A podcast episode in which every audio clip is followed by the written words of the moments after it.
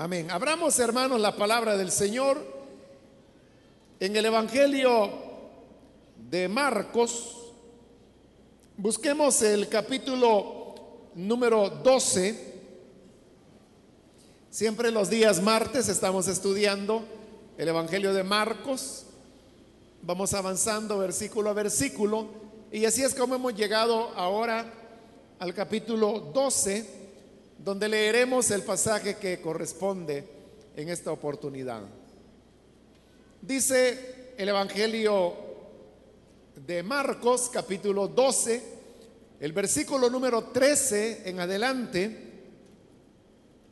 Luego enviaron a Jesús algunos de los fariseos y de los herodianos para tenderle una trampa con sus mismas palabras. Al llegar le dijeron, maestro, sabemos que eres un hombre íntegro, no te dejas influir por nadie, porque te, no te fijas en las apariencias, sino que de verdad enseñas el camino de Dios.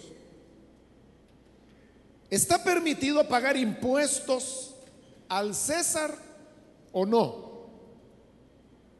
¿Debemos pagar o no? Pero Jesús, sabiendo que fingían, les replicó, ¿por qué me tienden trampas? Tráiganme una moneda romana para verla. Le llevaron la moneda y él les preguntó, ¿de quién son esta imagen y esta inscripción? Del César, contestaron. Denle pues al César lo que es del César y a Dios lo que es de Dios. Y se quedaron admirados de él. Hasta ahí dejamos la lectura. Pueden tomar sus asientos, por favor.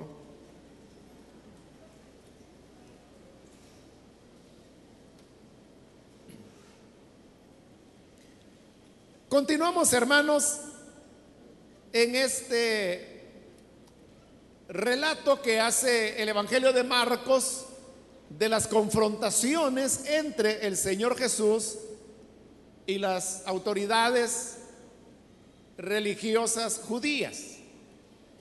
Hemos dicho que son cinco confrontaciones que llevarán a las autoridades a reafirmar la decisión que ya tomaron de darle muerte al Hijo de Dios.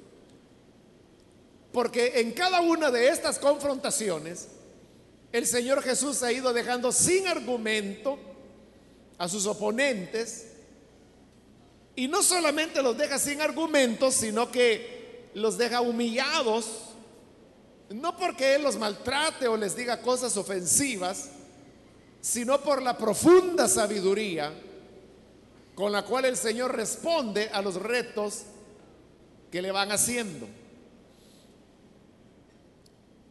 El relato que ahora tenemos nos habla que dice que le enviaron a Jesús algunos fariseos y herodianos.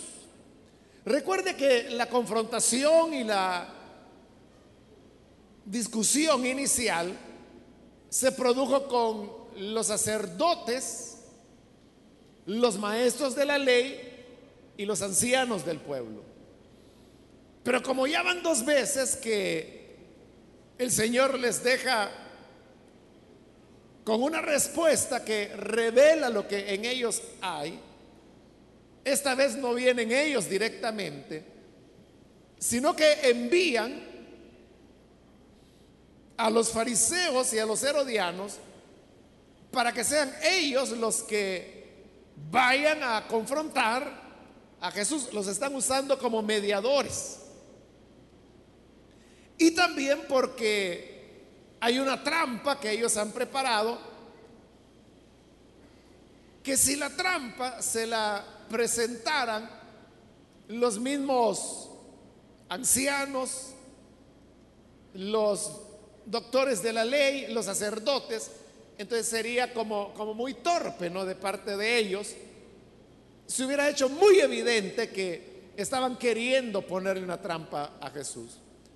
Por eso envían a los herodianos y a los fariseos como que si fuera gente nueva que no ha tenido nada que ver con las discusiones anteriores, aunque realmente están siendo enviados por los ancianos del pueblo.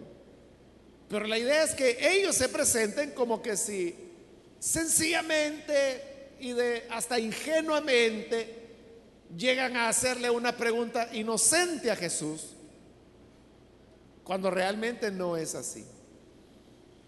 Entonces van los fariseos y van los herodianos. Los fariseos, usted sabe que era una secta, porque dentro del judaísmo había varias corrientes.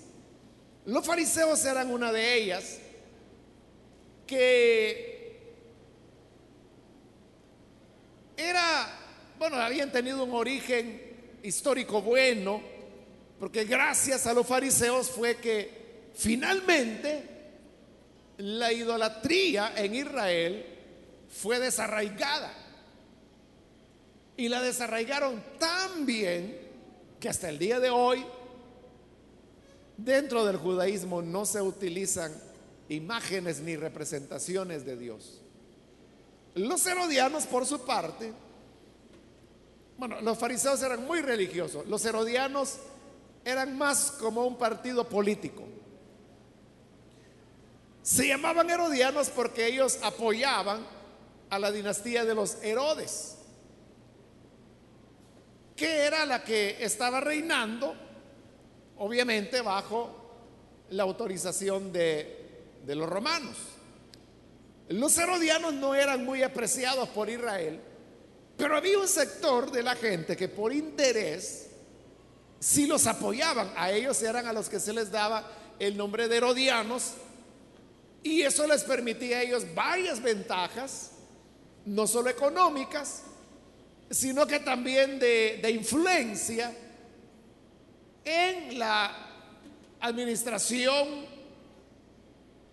de, del poder que venía de lado de los Herodes. Es decir, que cada vez son más y más sectores que están viniendo a Jesús, pero están viniendo de una manera contraria. Dicho de otra manera,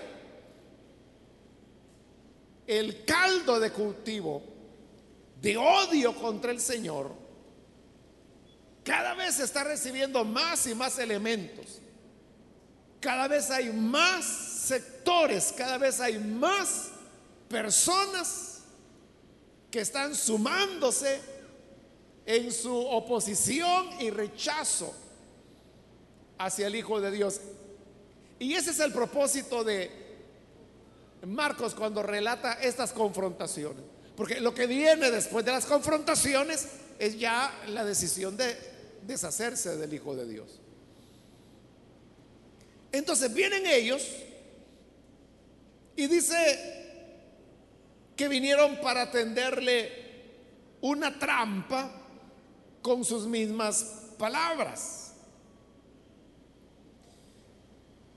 La traducción que hace la NBI es muy buena cuando dice que vinieron para ponerle una trampa porque la palabra griega que ahí se utiliza se utilizaba precisamente para referirse a cazar a un animal.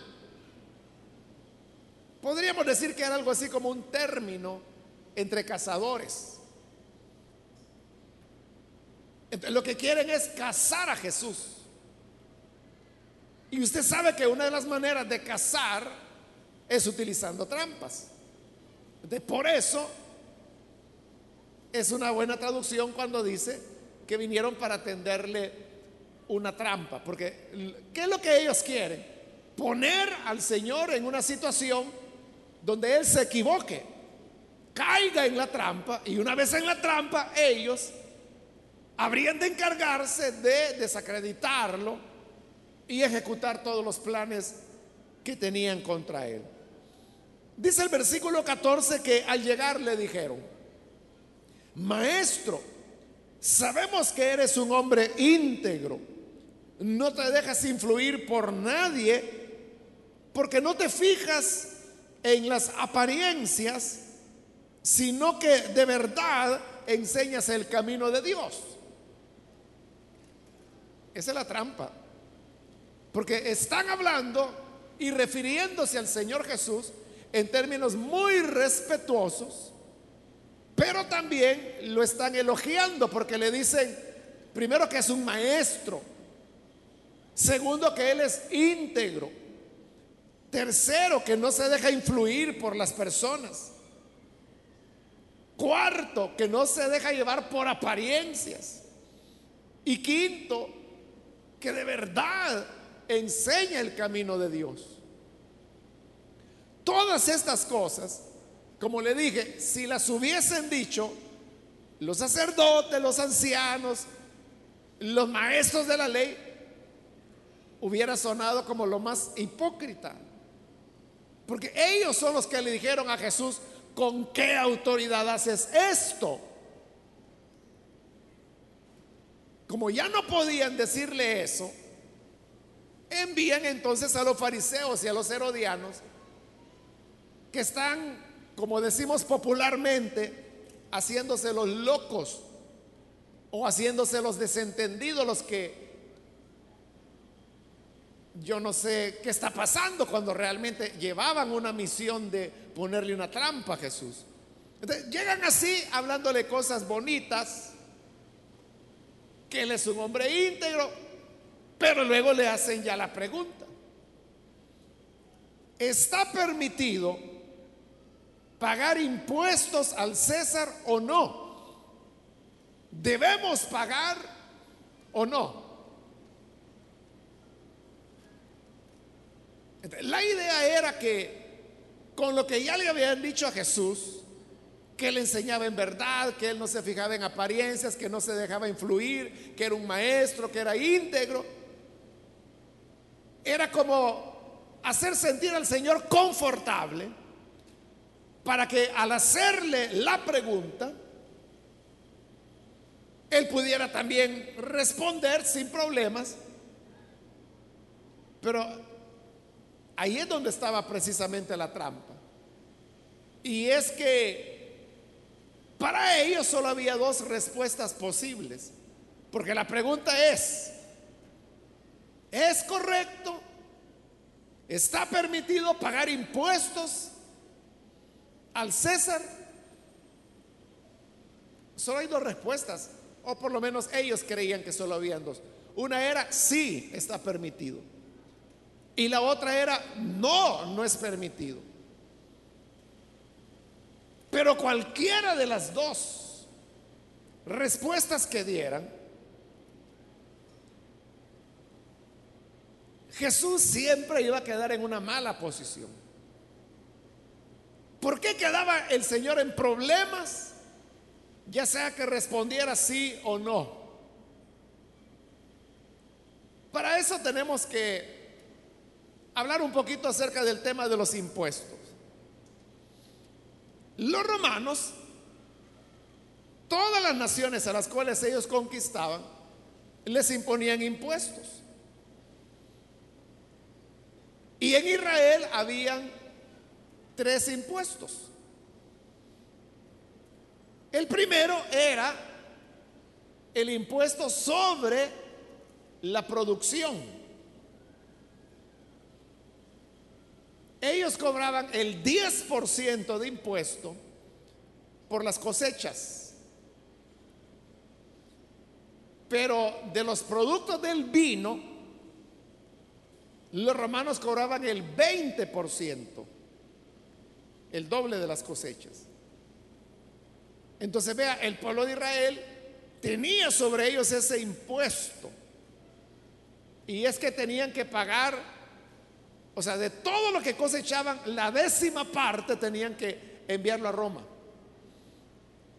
Y si hacían productos de la uva, entre los cuales estaba el vino, el 20% tenían que entregárselo a los romanos. Como que les gustaba mucho el vino a los romanos. Entonces, ese era el primer impuesto. El segundo impuesto era sobre el ingreso. Es decir, las personas se ganaban la vida de diversas maneras, pero cualquiera fuera la manera en que se ganaran la vida, cuando ellos recibían lo que hoy llamamos el salario, ese salario tenía otro impuesto que era del 1%, que iba para Roma también. Esos eran los impuestos que había en Israel. Pero luego los romanos decidieron poner un tercer impuesto. Y este fue que las personas debían pagar un denario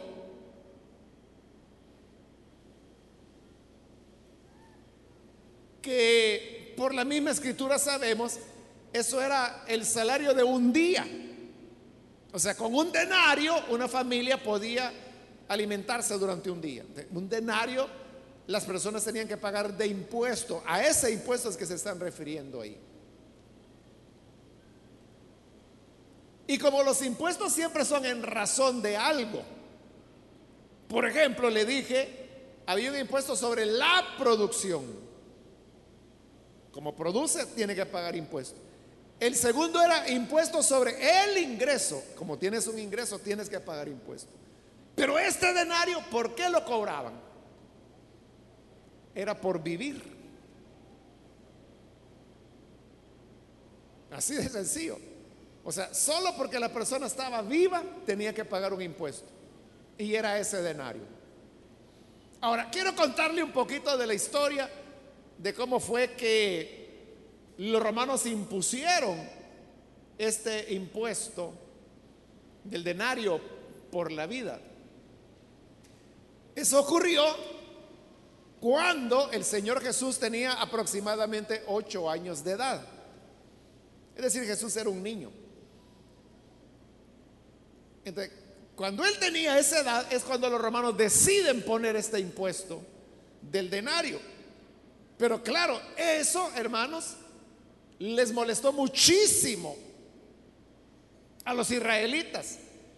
Y eso produjo un levantamiento armado. Porque consideraron que era ya intolerable que hoy los romanos quisieran cobrarles hasta por vivir. Hubo un levantamiento, pero claro, el imperio romano era eso, era un imperio. ¿no? Aplastaron la rebelión, pero la gente, el pueblo de Israel conservó ese sabor amargo que habían sido derrotados y consecuentemente estaban obligados a pagar el denario. Esa insatisfacción dio origen a actitudes de desobediencia, de rebelión, pero también dio origen a la formación de algunos grupos armados.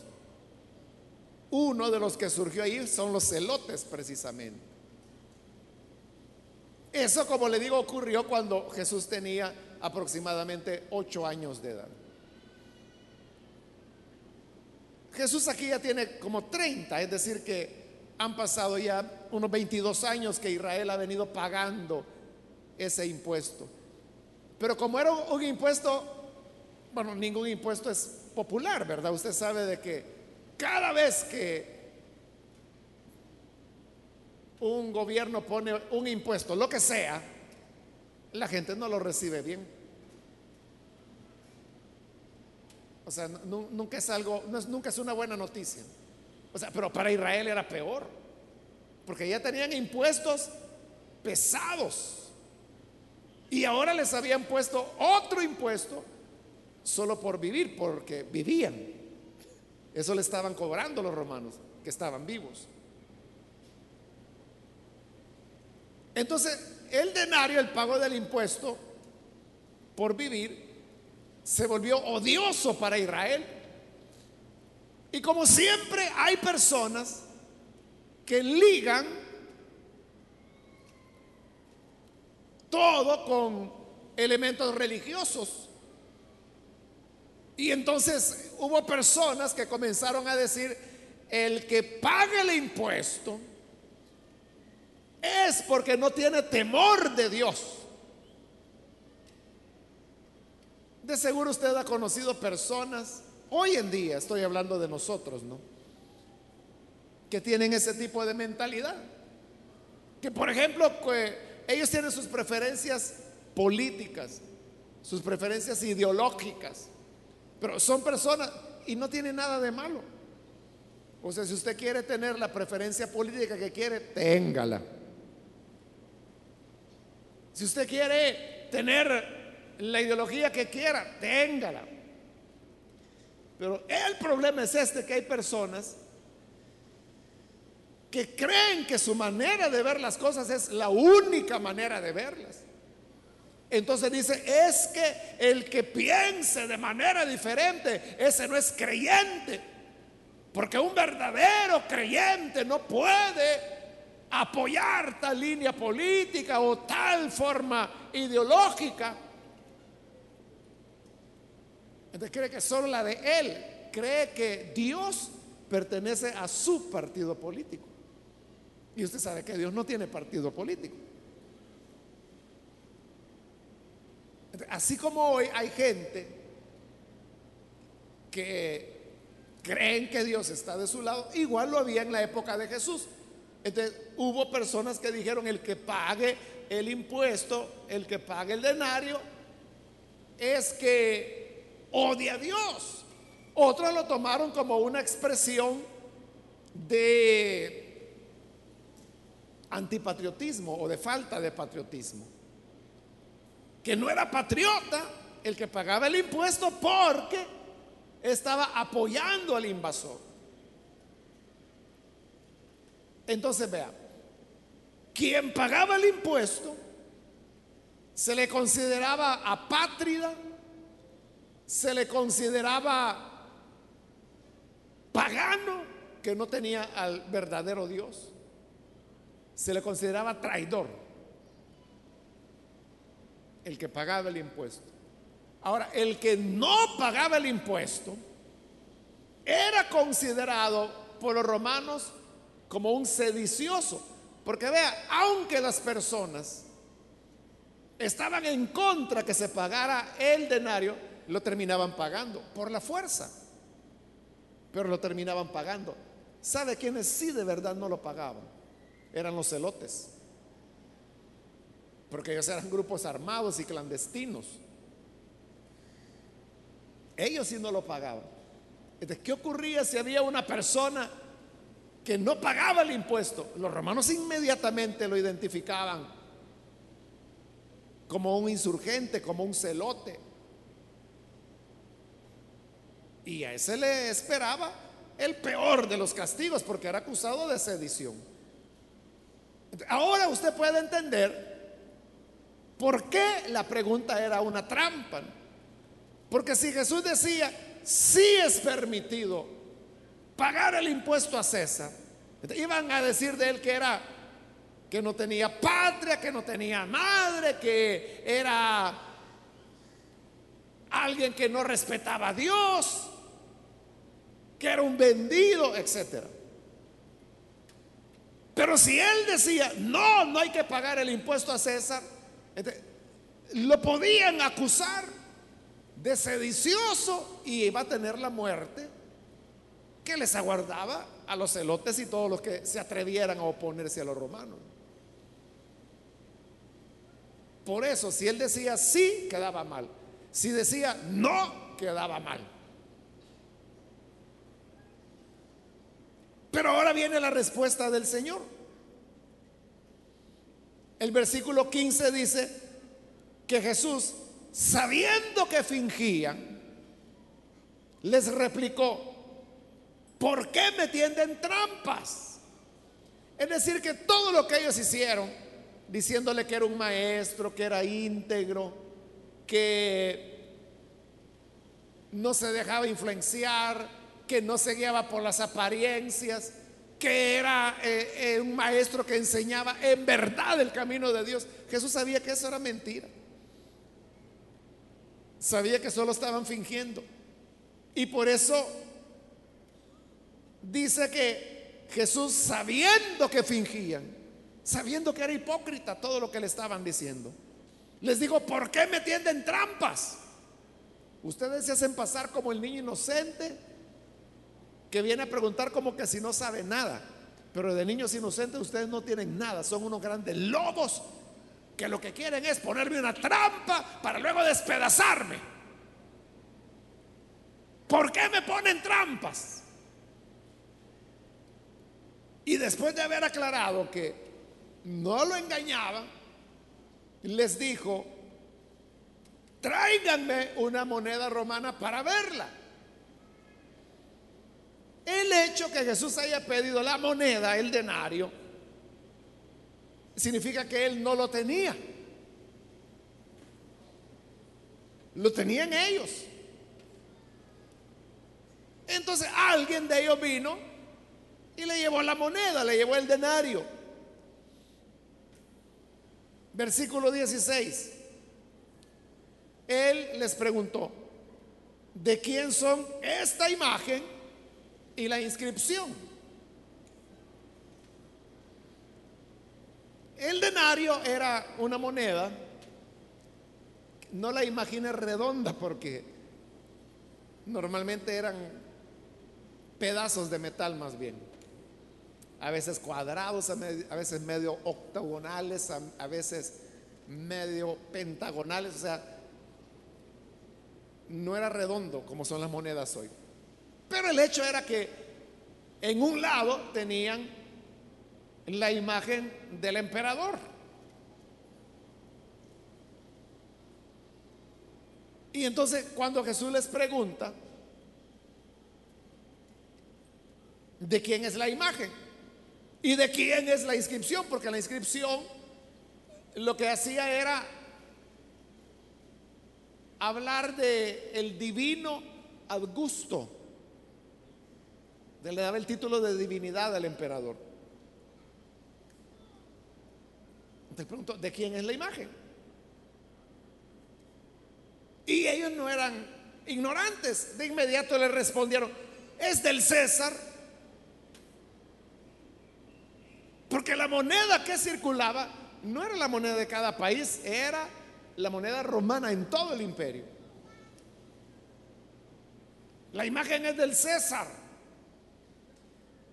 Y entonces viene la, la respuesta de Jesús, que es una respuesta que no era la que ellos esperaban, porque yo le dije, ellos creían que solo había dos opciones, sí o no. Pero Jesús no responde ni lo uno ni lo otro, sino que les dice, denle pues al César lo que es del César y a Dios lo que es de Dios. Y vea, de esa manera, Jesús no había respondido, si hay que dar impuestos, pero tampoco había dicho, no hay que dar impuestos. Lo que él dijo fue, si la moneda es del César, devuélvanle al César lo que es de él. Si hasta allí hubiese llegado la respuesta, hubiera significado que Jesús estaba diciendo, sí, paguen impuestos. Y entonces lo hubieran acusado de ser pagano, de no querer a Dios. Pero como enseguida él añadió, y denle a Dios lo que es de Dios, no podían señalarlo o acusarlo de pagano porque estaba diciendo que también había que darle a Dios lo que era de Dios. Es interesante que la respuesta Jesús se las está dando a los fariseos. Y los fariseos eran muy apegados a ciertas escrituras, entre ellas lo que nosotros llamamos los libros de Moisés. Y usted sabe que allá en Génesis, la Biblia dice que Dios creó al hombre a su imagen. A imagen de Dios lo creó. Cuando les enseña la moneda, Él les pregunta, ¿de quién es la imagen? No era la imagen de Dios la que estaba en la moneda, era la imagen del emperador. Y le dijeron, es la imagen de César. Ah, bueno, entonces denle a César lo que es del César que eran las monedas que el César había mandado hacer. Y denle a Dios lo que es de Dios. Pero ¿qué es lo que hay que darle a Dios? Si al César había que darle la moneda a Dios, ¿qué es lo que le debemos dar?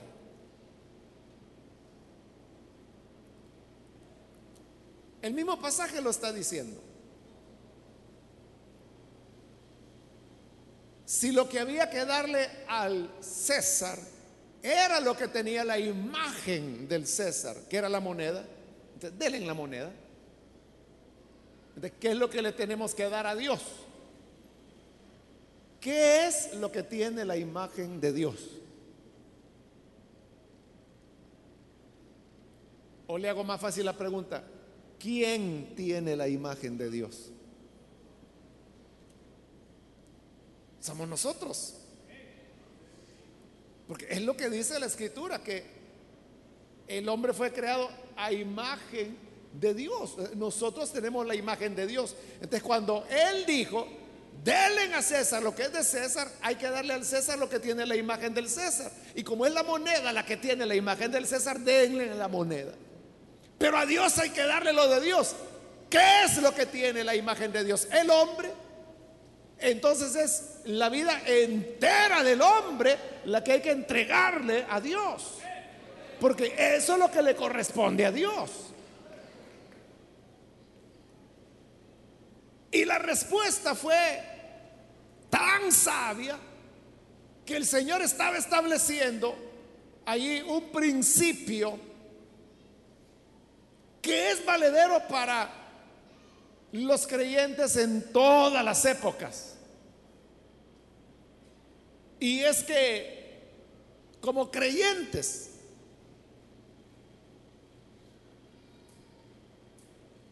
y eso se ve con claridad en el Nuevo Testamento, nosotros tenemos una doble ciudadanía. Tenemos una ciudadanía doble. El Nuevo Testamento dice que somos, que nuestra ciudadanía no está en la tierra, dice que nuestra ciudadanía es de arriba, es de los cielos. Entonces somos ciudadanos del reino de Dios. Así es, ¿verdad? Todo creyente es ciudadano del reino de Dios. ¿Está de acuerdo con eso? Pablo era un creyente. Por lo tanto, Pablo era ciudadano del reino de Dios. Pero en el libro de los Hechos, Pablo dice que él es un ciudadano romano.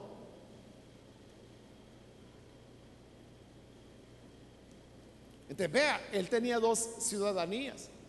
Una ciudadanía que era en el reino de Dios, pero tenía una ciudadanía romana. De igual manera, nosotros, hermanos, tenemos dos ciudadanías. Una es la ciudadanía en el reino de Dios. Somos ciudadanos del reino de Dios porque hemos creído en Jesús, hemos nacido de nuevo, pertenecemos a la familia de Dios. Somos de lo que la carta de Pedro llama la ciudadanía celestial. Pero además de eso, tenemos otra ciudadanía que en el caso de la inmensa mayoría de los que estamos acá, es la ciudadanía salvadoreña. Digo la mayoría porque puede ser que haya algún hermano hondureño, nicaragüense, guatemalteco, qué sé yo.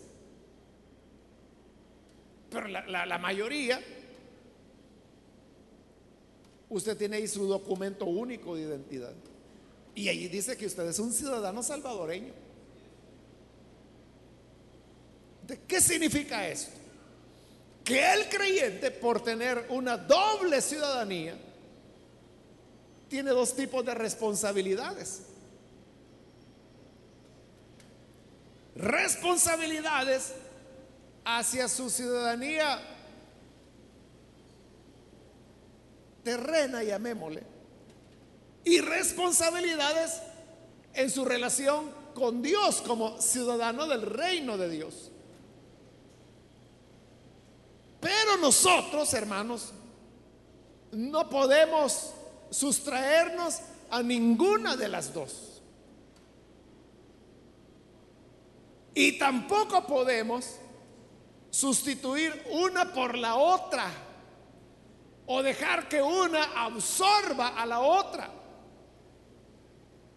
para que nuestro testimonio sea lo que de verdad Dios quiere que sea, debemos aprender a darle al César lo que es del César y a Dios lo que es de Dios. ¿Por qué? Porque el Señor dijo, ustedes son la luz del mundo, la sal de la tierra, la ciudad asentada sobre el monte. O como lo dice Corintios, cartas abiertas delante de los hombres. La sociedad, el mundo, tiene su mirada puesta en nosotros. ¿Qué ocurre con un creyente que no paga sus impuestos? Hace unos años, no sé si se dio cuenta, si no se dio cuenta, mejor pero hubo un caso de una persona, pastor de una iglesia, que venía entrando al país por el aeropuerto. Y como usted sabe que ahí es una cuestión aleatoria cuando se pasa por la aduana que hay una luz, pero usted tiene que apretar un botón y si la luz sale verde usted puede continuar su camino, no le revisan nada, pero si sale roja lo detienen y tienen que revisarle todo. Pues eso le pasó a este hombre. Al oprimir el botón le sale rojo, pasó a revisión. Y al pasar a revisión le encontraron que él traía varias cosas. Y fíjese que traer cosas no es malo. Usted puede traer al país lo que quiera pero lo tiene que declarar. Tiene que decir, traigo esto, traigo esto, traigo esto. Y por eso es que la declaración de aduana va firmada. hay gente que eso no lo entiende. Y a veces dicen, no, Dios me va a ayudar a, a meter, ese es contrabando. El Señor me va a ayudar. Como que si él fuera contrabandista. ¿verdad? Ya voy a poner aquí que no traigo nada y voy a firmar. Pero si le ocurre lo que le ocurrió a este ministro, él no había declarado y él había firmado que no traía nada. Y si traía, ese es un delito. Bueno, a él le cayó, bueno, lo detuvieron, ya me acordé, o sea, aparte de la multa que tenía que pagar por meter cosas de contrabando, lo detuvieron. Eh, una cosa así como tres, cuatro días estuvo preso mientras se resolvía el tema.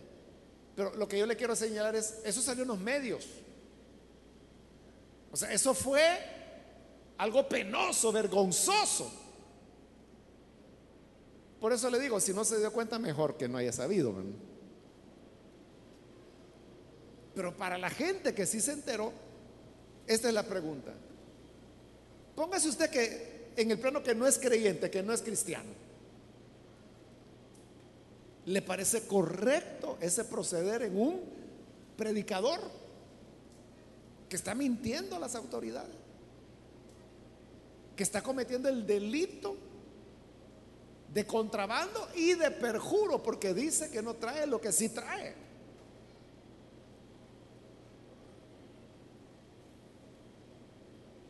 Eso es buen testimonio.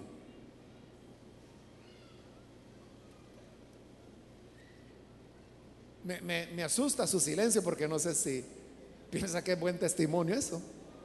No. Ah, vaya, ya me tranquilizo. Claro que no es un buen testimonio. Pero entonces, ahí qué es lo que está fallando? Que le está fallando como en su ciudadanía que hemos llamado terrena, porque le está fallando a las leyes del país del cual es ciudadano. En otras palabras, no le está dando al César lo que hay que darle al César. Y él puede ser muy espiritual, muy entregado. Bueno, es alguien que predica en una iglesia más o menos conocida de aquí. O sea, por eso es que se hizo el escándalo, porque no era un pastorcito de esos que nadie sabe quién es, ¿verdad? Sino que es alguien que bastante conocido. Fíjese que hasta yo me enteré que hubo hermanos, congregaciones que escribieron, porque fue principalmente un medio de comunicación el que publicó la noticia. escribieron reclamándole al medio que por qué publicaba eso. O sea, si el medio estaba haciendo su trabajo, a quien debieron enviarle las cartas fue al hermano, decirle, mire usted cómo se atreve a mentir. O a convertirse en contrabandista. ¿Usted es predicador o es contrabandista? Bueno. Pero esto lo digo, hermanos, para que veamos cómo por la doble ciudadanía que nosotros tenemos, tenemos que cumplir los dos aspectos hay gente que super espiritualiza las cosas.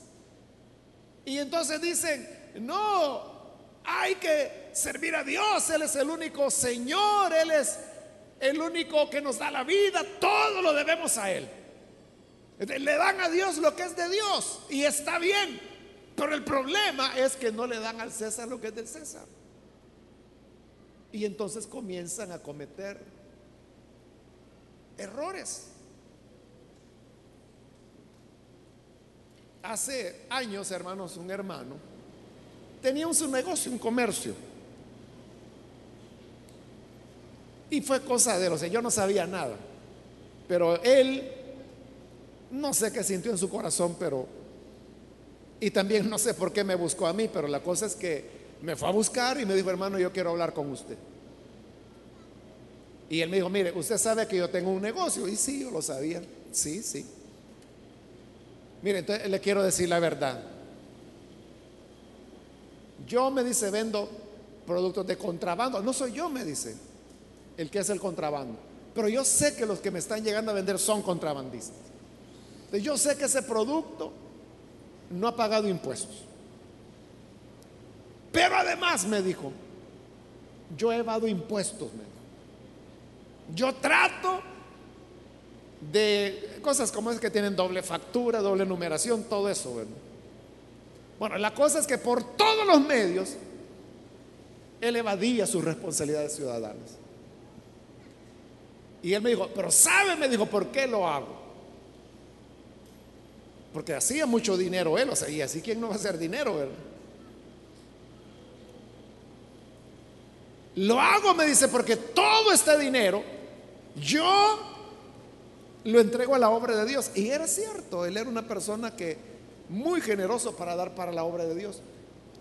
Y eso lo había hecho por un buen tiempo. Yo no sabía eso hasta el día que él llegó y me dijo, así es como lo he hecho, me dice. pero algo le había sentido porque me dijo, mire, pero yo quiero saber, estoy haciendo bien, estoy haciendo mal, ahora usted ya sabe, ¿sigo así o no? Y yo le dije, hermano, no puede seguir así. Eso no es correcto. Yo entiendo su buen deseo de querer dar para la obra de Dios, pero las cosas se tienen que ganar limpiamente. Usted se está metiendo en problemas legales. Acuérdese que no hay nada oculto, que no haya de salir a luz. En algún momento usted tendrá problemas. Usted puede tener enemigos dentro de su mismo negocio que van a ir a denunciarlo. Y él todavía me argumentó y me dice, es que mire, lo que uno da en impuestos, eso va para el gobierno. Y ellos lo que hacen con ese dinero, me dice, es comprar armas y cosas así. Pero si yo lo doy para la iglesia, yo sé que la iglesia lo que va a hacer es predicar el evangelio, usarlo para la obra de Dios. Yo prefiero dárselo a la obra de Dios que a los hombres. Pero yo le dije, mire, la Biblia lo que dice es que debemos pagar los impuestos.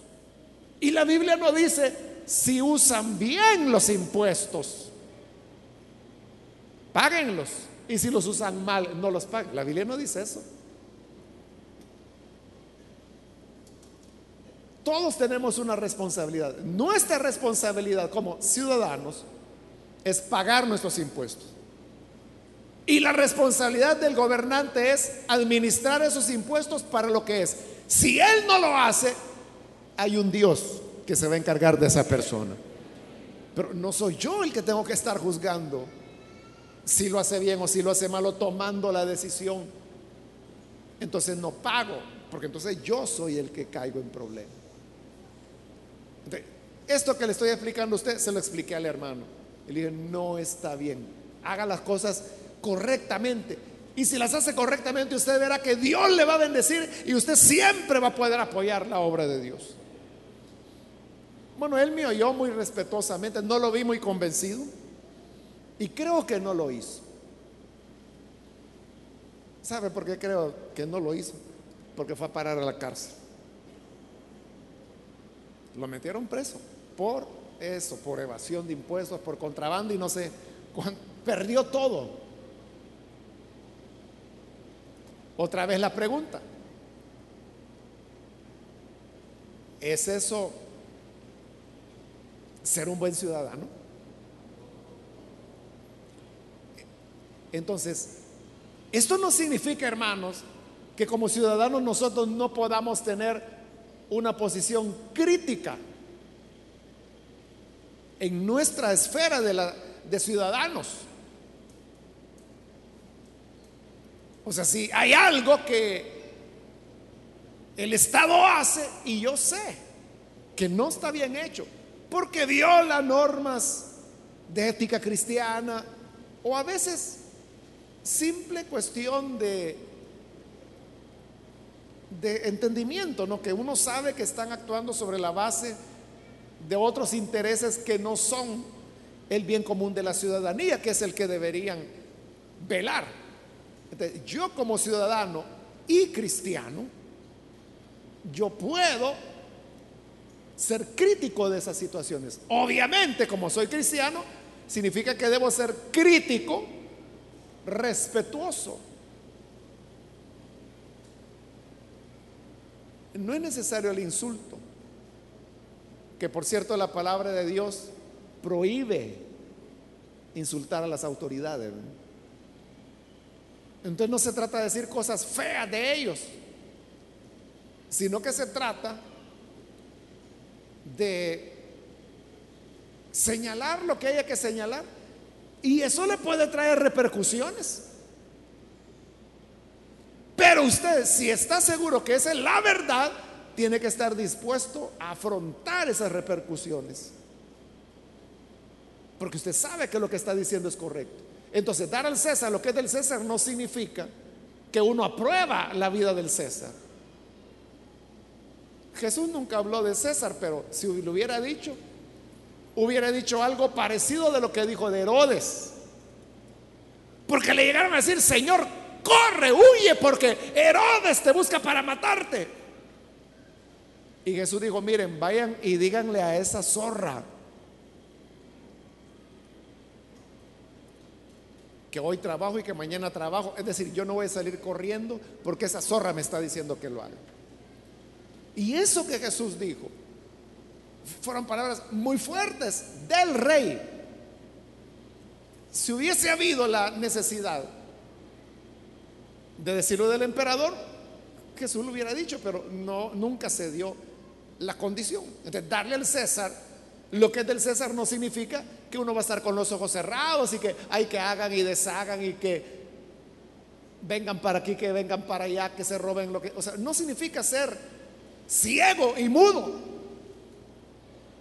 pero sí significa que no podemos evadir nuestra responsabilidad, no podemos dejar de dar al César lo que es del César por la excusa de que le estamos dando a Dios lo que es de Dios.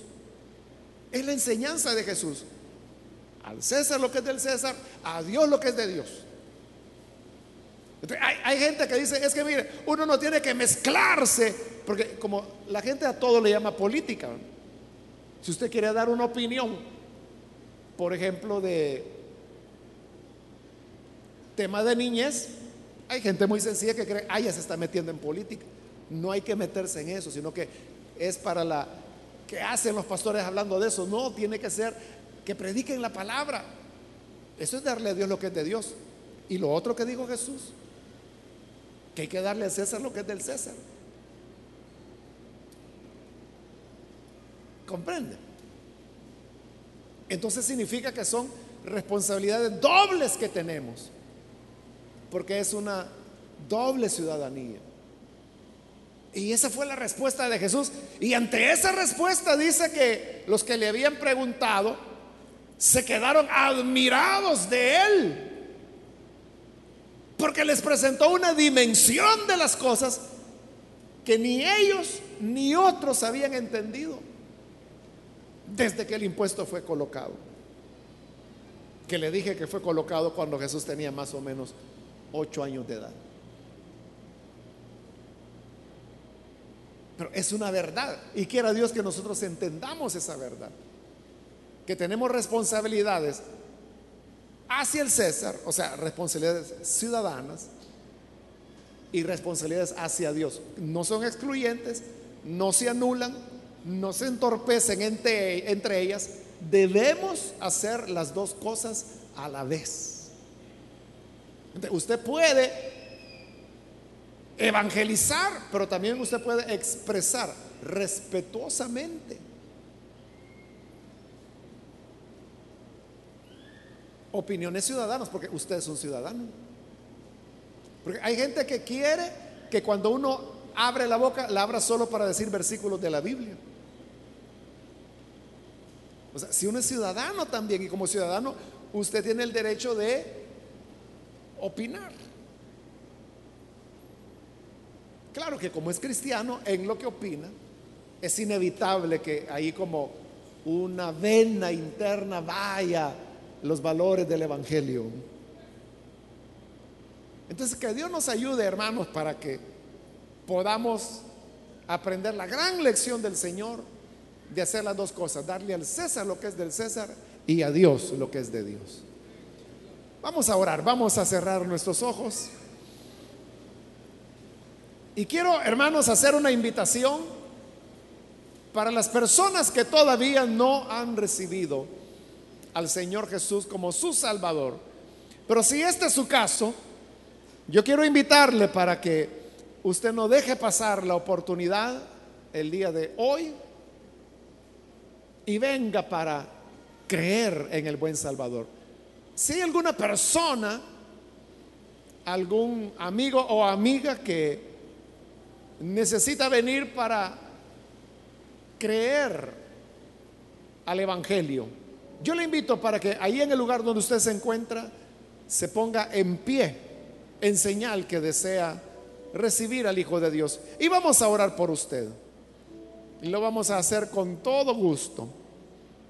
Cualquier persona, amigo, amiga.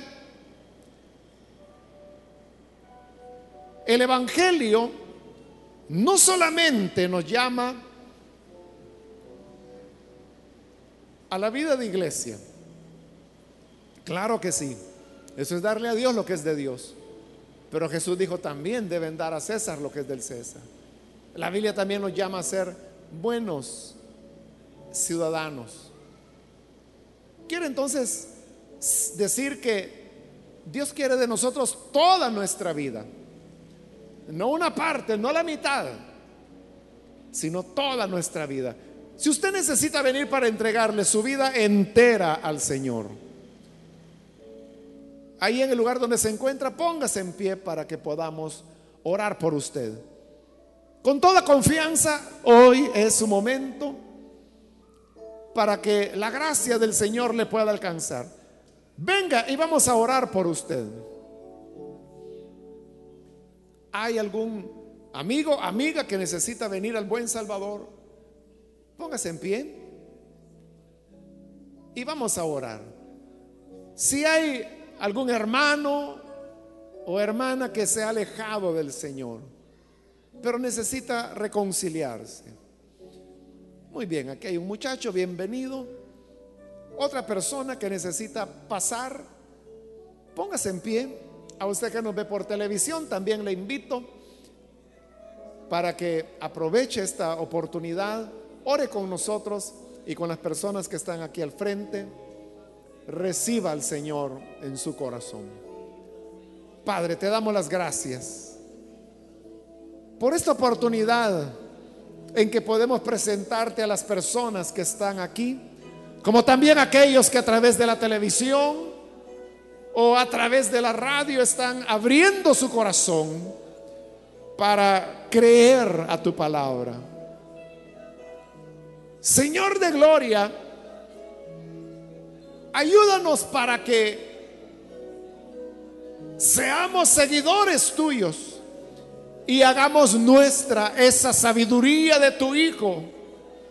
Cuando dijo que debíamos dar al César lo que es del César, a Dios lo que es de Dios.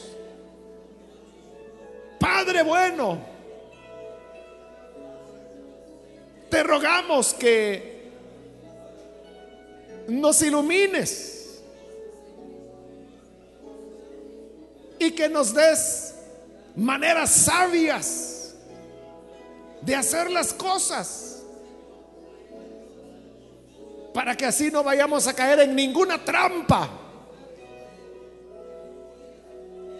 y podamos ser verdaderamente luz y sal en medio de un mundo descontrolado, para que en todas las cosas te agrademos y seamos de olor grato para ti y de buen testimonio ante los incrédulos. Por Jesucristo nuestro Señor lo pedimos. Amén y amén. Amén. Bendito sea Dios.